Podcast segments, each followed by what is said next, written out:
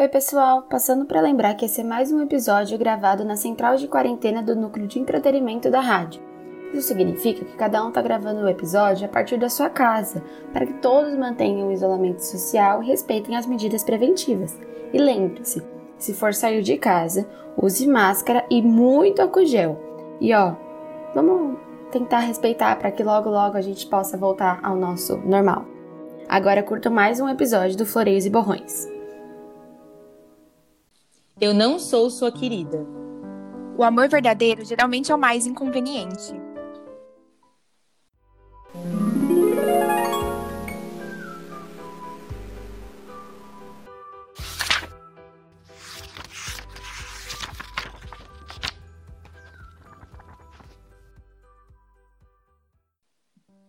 Fala aí, pessoal. Eu sou a Vitória. E eu sou a Carol. E eu sou a Larissa e estamos aqui para mais um episódio do programa literário da RUV, o queridíssimo Floreios e Borrões. Procura aquela poltrona fofinha e senta que lá vem história. Bom, a trilogia de hoje é A Seleção, aquela famosa e queridíssima A Seleção.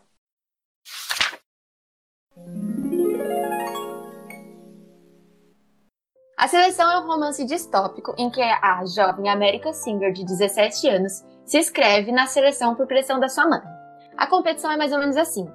35 garotas disputam pelo coração do futuro rei Maxon Chiver.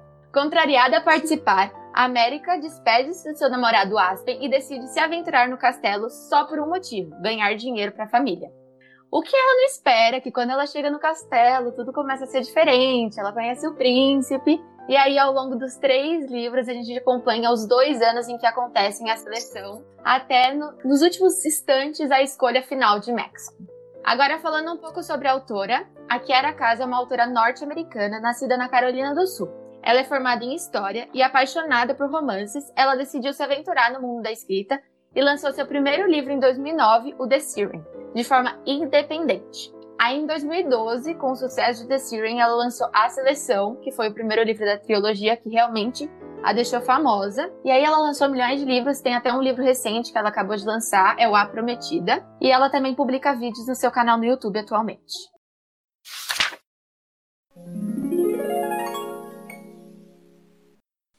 A primeira pergunta que todo mundo se faz quando lê, principalmente acho que o primeiro livro, logo no comecinho, é: a América é realmente uma menina mimada e chata? Ah, eu não acho ela necessariamente mimada. Eu acho que talvez não seja a palavra. Eu acho que assim, como a gente já tá esperando que aquele romance desenrole, a gente fica meio que com, com uma raivinha da, da resistência dela, sabe? Tipo, mas eu não acho que mimada seja a palavra, porque ela precisa de dinheiro. Ela trata o Maxon do jeito que ela trata exatamente por isso. Mas eu gosto muito da amizade dos dois, que vai se desenrolando por causa disso. Mas, assim, eu sempre gostei da América. Então, é, não posso dizer que ela seja chata para mim, porque eu não tinha tanto problema assim com ela. Um pouquinho ela era, assim, exatamente por causa dessa questão das investidas do Maxon no começo, assim, que é, ela tratava ele mal, né? Só que a gente entende, eu, eu particularmente entendia. Mas o que, que você acha, Vicky? Então, eu acho ela assim, pirralha, quando ela entra no castelo. Quando ela vai pra seleção, eu acho ela pirralha. Tipo, ela tá indo, nossa, por um objetivo maior, conseguir dinheiro para minha família. Mas aí ela chega lá e faz tudo para não conseguir o dinheiro, gente. A mina já chega causando. Mas é muito porque ela é jovenzinha, sabe? Depois eu entendo todas as coisas. Tipo, mesmo quando ela dá uns ciricutico nela, eu fico, cara, você não tá aí pelo dinheiro, minha irmã. Eu falo, não, mas calma, eu passo pano porque eu falo, ah, ela tem 15 anos, ela tem 16 anos, tudo bem. Mas aí quando ela cresce um pouco mais, você vê que ela desenvolve, amadurece, aí, pô, beleza. Não é que ela é mimada, é que ela é meio pirralhazinha. As primeiras páginas do livro é o auge dela sendo mais chatinha. Tipo, quando a mãe dela manda ela ir pra seleção e ela fica assim, ai, não, que não sei o quê. Aí depois ela vem, não, eu vou fazer um bem maior pela minha família. E vou, e aí eu vou chegar no castelo toda menina rebelde, que não gosta das coisas. Mas na verdade não. Aí depois ela entra no castelo, aí ela fala assim, ah, eu sou uma menina normal, que nem as outras. Então acho que ela no começo ela tenta ser a menina mimada e chata, mas na verdade ela não consegue manter o personagem por muito tempo. Ela quer fazer a revoltadinha, é. né? É aquela, ai, nossa, contra o sistema. Minha filha, quem que não vai pro castelo e quer amar o castelo? Desculpa, todo mundo. Eu vou pro castelo e só pra eu comer bolo. Castelo. né? Três pessoas vestindo ela. Tem três pessoas para vestir ela. Ela tem todas as roupas do mundo que ela quer. Eu daria tudo pra estar lá. Tô nem aí. Mané, rebeldia. Tá, falando um pouco mais sobre a história, a gente sabe que em alguns momentos a história foca um pouco em assuntos políticos, mas uma crítica que todo mundo faz é que a história fala que quer abordar esses assuntos políticos, mas na verdade não aprofunda muito e acaba jogando. Vocês acham que ela aprofunda o suficientemente nesses assuntos políticos ou ela só passa para falar, ah, eu abordei assuntos políticos, mas na verdade não? Não. Eu acho extremamente fraco quando se trata dessa questão do livro. É, sempre achei, era uma das críticas que eu fazia desde o começo, porque eu li a seleção, acho que foi em 2013. E na época, nossa, eu amei muito, muito, muito, muito. Só que aí, com o passar do tempo, tipo, eu revisitava muito o livro, assim, e eu não não sentia aquele fervor que eu senti na primeira vez que eu li, sabe? É, eu acho que a Kara Cass se propõe a, a colocar a questão lá dos rebeldes, das invasões ao castelo, mas completamente conveniente, sabe? Eu não acho que seja necessário, tipo, se você tirar isso do livro, talvez, assim, seria so outros, outros tipos de soluções dariam no mesmo resultado. Eu acho que é o, só coloquei para falar que o meu livro tem alguma relevância política, entendeu? O que eu não acho que casou com o livro, assim. Não, não, sei, não acho que tenha sido uma, uma jogada boa porque ela não desenvolve o suficiente. Parece que. Assim, quando eu lembro da história dos rebeldes, eu lembro, tipo, que eles invadem um castelo. E assim, só. Eu sei que, que ela, tipo, não é dizer que é ruim, eu nunca achei ruim, mas também eu falei fraco, entendeu? Eu sempre achei completamente fraco da parte da, da autora de ter colocado aquilo, porque ela não, não soube manejar, entendeu? É, eu concordo super, porque eu acho que assim, quando eu li o livro, eu não conseguia visualizar muito bem o que, que ele estava querendo dizer com aquilo. Tipo, não fazia muito sentido aquelas invasões ao castelo muito graves, assim, tipo, rebeldes invadem o castelo, matam todo mundo. É tipo. E aí você fica. E aí, de repente, a América trancada com o Maxon num quarto secreto se beijam. Mano, tem um, um ataque no castelo. Não existe isso de se beijam numa, num esconderijo secreto. E aí, tipo, eu acho que até ela tentou dar relevância no começo. Os dois grupos de rebeldes e aquela parada do diário do o antigo rei e tal. E até mesmo a questão do, do pai bater no filho, do rei batendo, o rei Clarkson batendo no Maxon. Eu acho isso, mano, muito forte, que tinha tudo para dar certo a discussão. E ela conseguiu perder totalmente a linha. No final, tem um final mágico de que tem uma legião secreta que resolve tudo. É isso. E o príncipe continua amando o pai. O pai é tudo na vida dele. Pô, como assim, cara?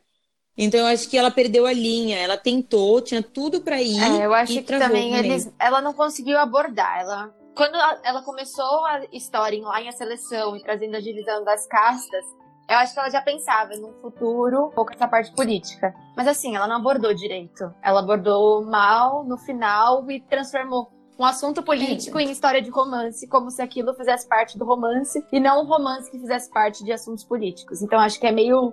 É bem falha essa parte. Nem as castas ela aboliu, né? É. No final, a América virou castas, cadelinha das castas. Conseguiu. Tudo que ela tenta colocar de isso aqui é relevante, isso aqui é um, uma coisa muito importante pro livro, no fim das contas, tipo, a única coisa que importa é o romance, entendeu? Tipo, as outras coisas são diminuídas em função do romance. Não sei se, assim, como eu sempre gostei de romance e tal, é uma crítica, mas ah, já que é assim a gente lê, né? É, a gente gosta de ver a América beijando o Maxwell no esconderijo. A gente fica querendo ler rápido para ver se eles vão realmente se entender. Mas ainda assim, o mundo está caindo lá fora, tá?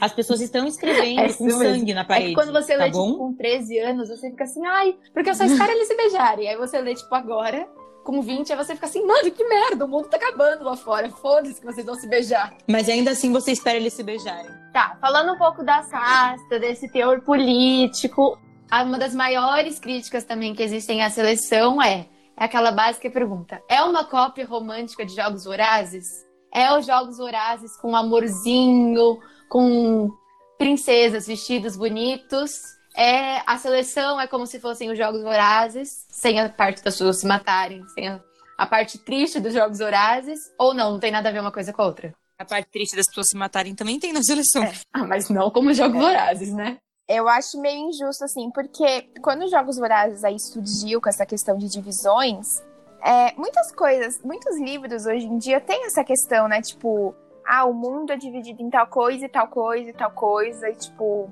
quando a, sele a seleção veio, acho que muito próximo, pelo menos eu lembro que, tipo, quem, na época, quem gostava dessa, desse conjunto de livros, assim, lia, vai, tipo, Jogos Vorazes, Divergente, Percy Jackson, a seleção, lia tudo junto, assim. E eu achava, eu achava bem injusto porque as pessoas caíam muito em cima de a seleção, né? Falando que era cópia, não sei o quê. Mas eu acho que só porque o livro aborda mais ou menos a, a mesma base nessa questão de divisões em classes sociais, assim, as pessoas, eu não acho que seja necessariamente uma cópia. É, eu acho que eles, eles são, têm pontos muito diferentes. Eles têm pontos muito diferentes um, um do outro pra, pra falar que é uma cópia, entendeu? Tipo, é, tem uma competição e o mundo é dividido em, em castas, no caso, né? Que em Jogos Vorazes são os distritos e também tem uma competição, mas eu acho que são competições com teores muito, muito diferentes. E eu não acho que seja justo comparar os dois.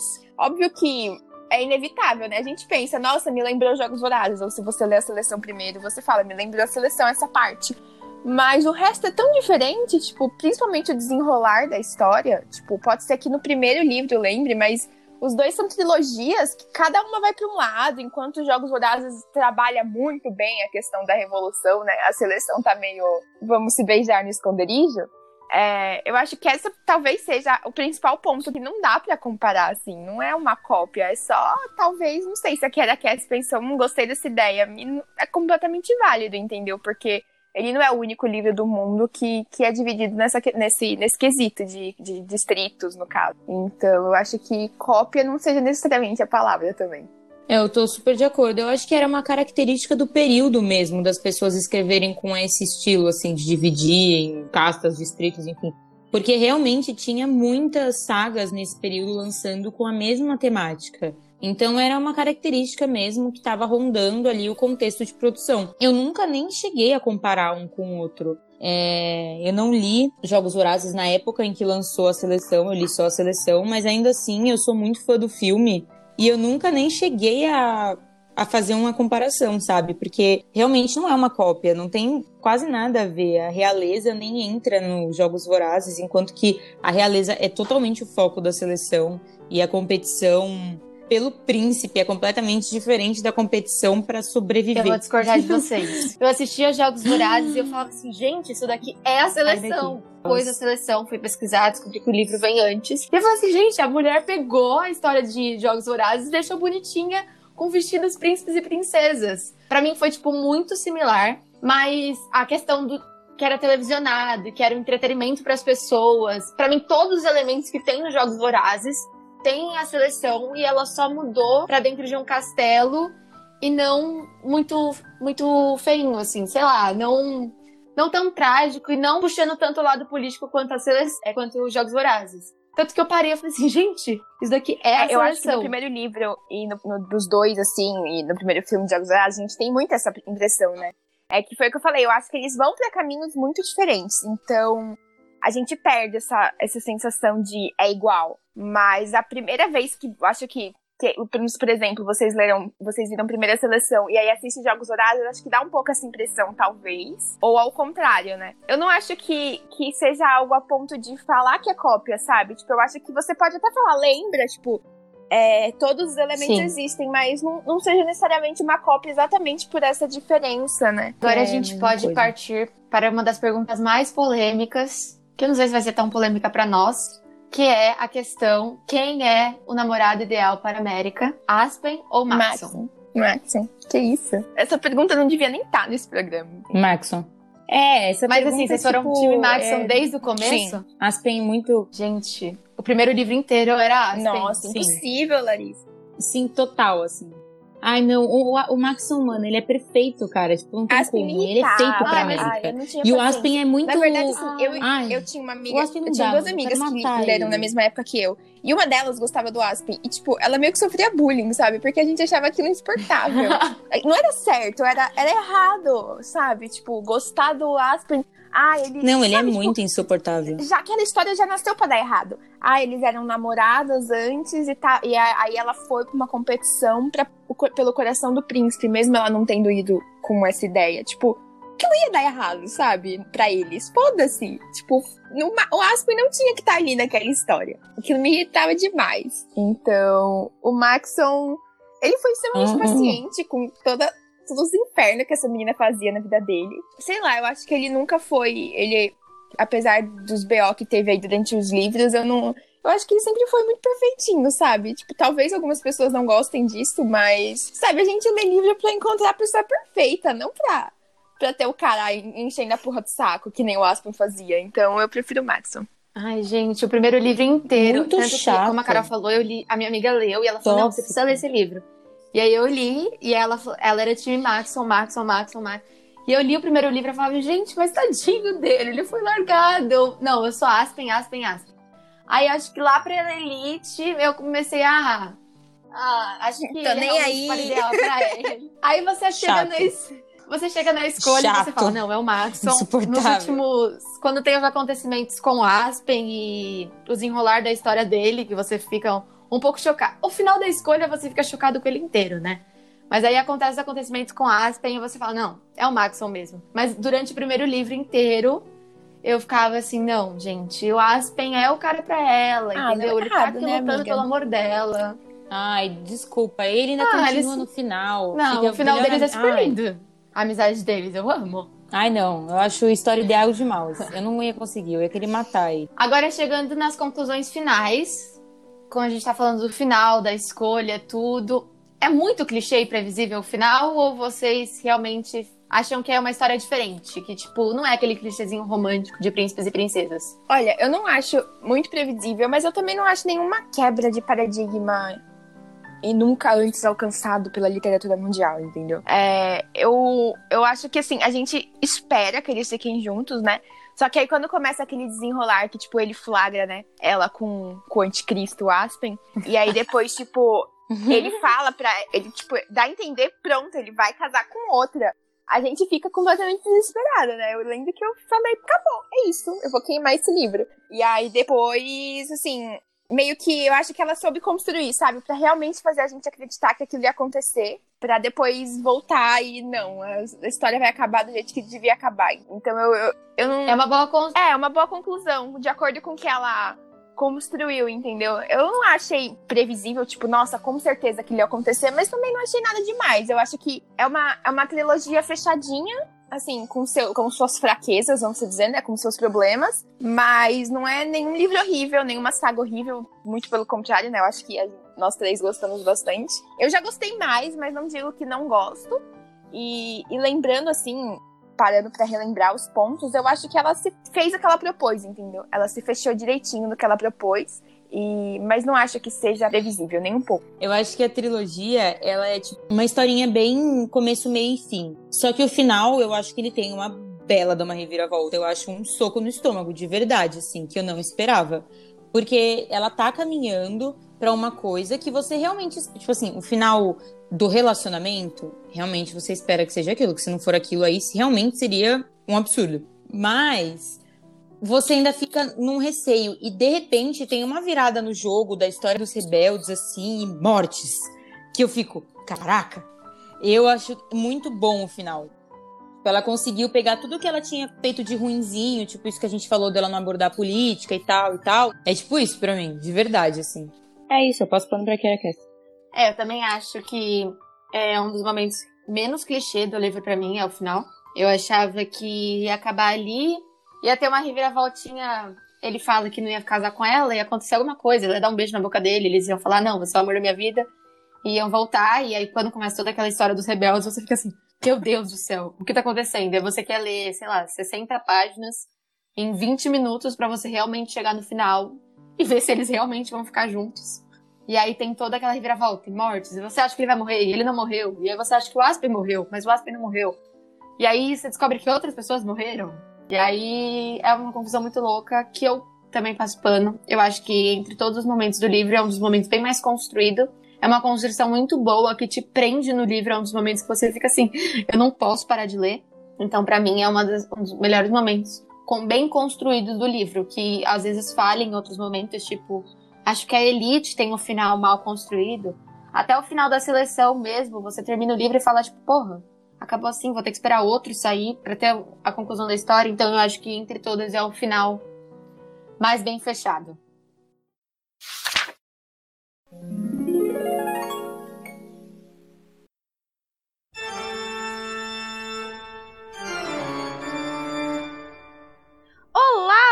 Ouvinte do Floreios e Borrões! Você conhece o programa Falando pelos Cotovelos, do núcleo de entretenimento da Rádio Nesp Virtual? No nosso programa, cada episódio tem um tema diferente, onde a gente conversa e conta as nossas histórias pessoais. No episódio 16, contamos sobre as histórias de Halloween de vocês, ouvintes. Ouça apenas se tiver coragem. Quer saber mais? Acompanhe a Ruve no Spotify, Facebook e Instagram.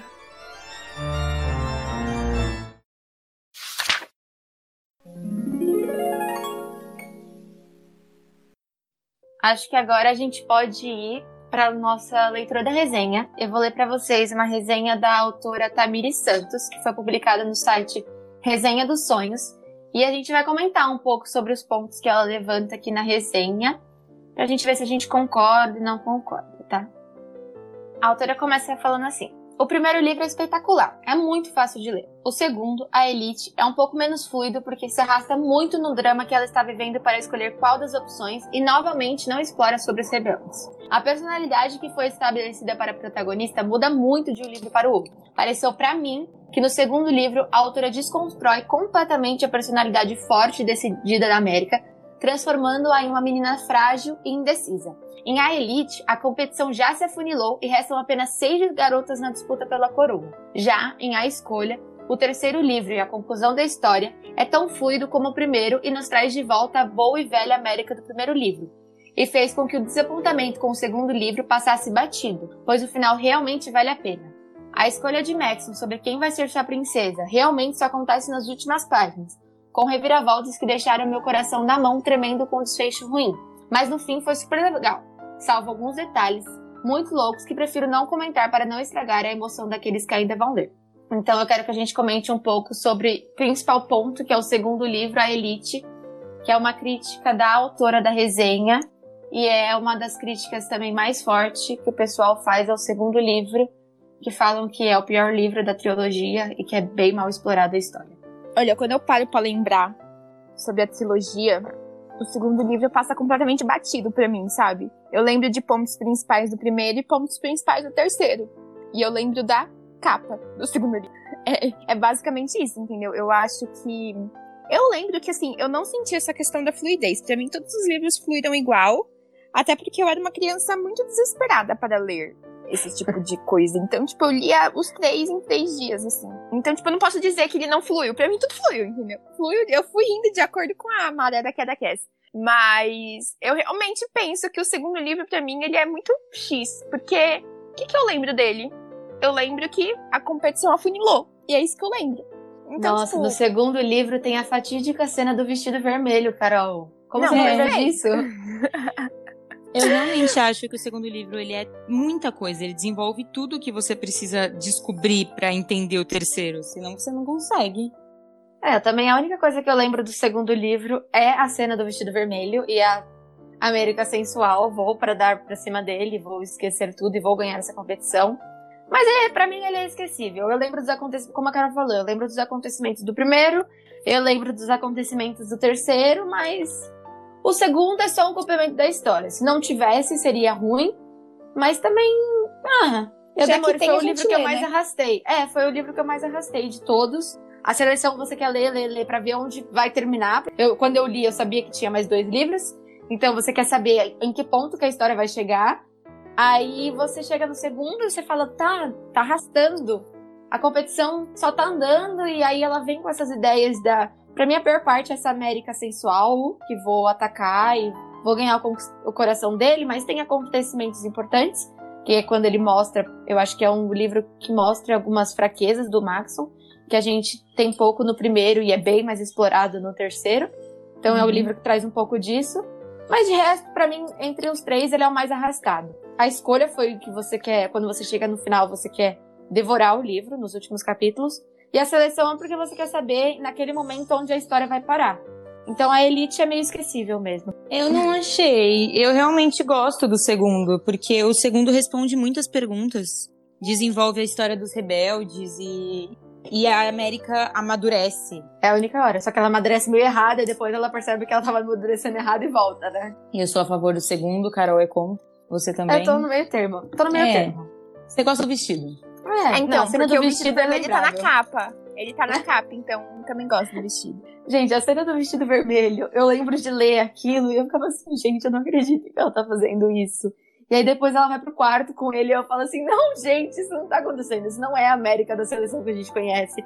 Essa Mas é é outra incrível, América. porque ela tá, ela tá entendendo que ela tem poder. Tipo, ela tem um poder além de ser a rebeldinha, sabe? Ela tem o poder, mano, que ela é linda pra caramba. E ela faz tudo e eles comem na mão dela. Isso é sensacional. Eu adoro quando ela faz isso. Quando ela entende o corpo dela e ela fala: Eu vou colocar esse vestido aqui, eu vou arrumar meu cabelo desse jeito. E não só o vestido vermelho, como outros vestidos também.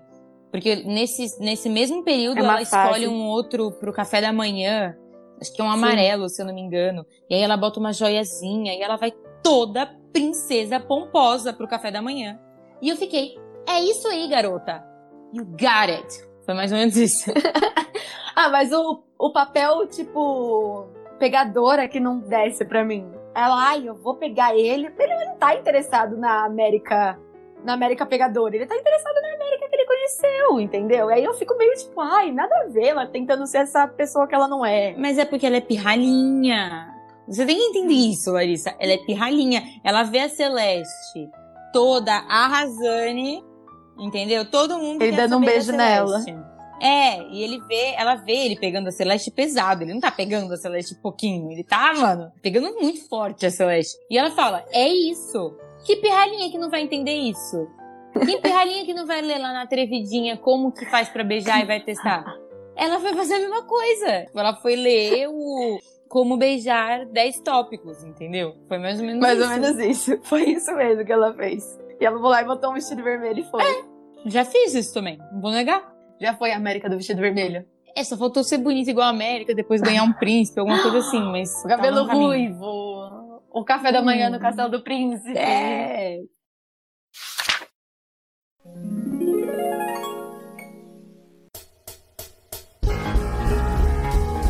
ouvinte do Floreios e Borrões. Você conhece o qual é o filme? Nele, nós ouvimos um pouco da trilha sonora e comentamos curiosidades sobre algum filme, mas quem adivinha o filme é você. No próximo episódio, nós falamos de um clássico musical cheio de romance e cenas emocionantes. Para conferir esse e mais episódios, acesse nosso Spotify pelas redes sociais da Arroba Ruve Bauru no Instagram e Rádio Nesp Virtual no Facebook. Te esperamos por lá.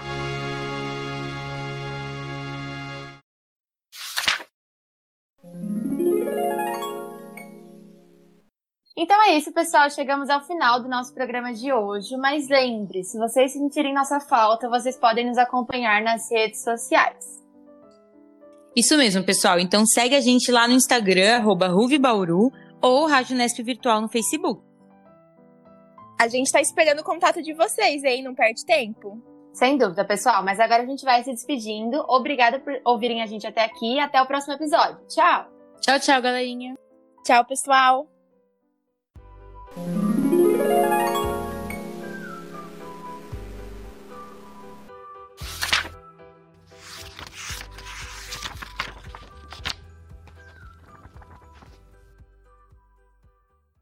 Este é um programa do Núcleo de Entretenimento da Rádio Nesp Virtual.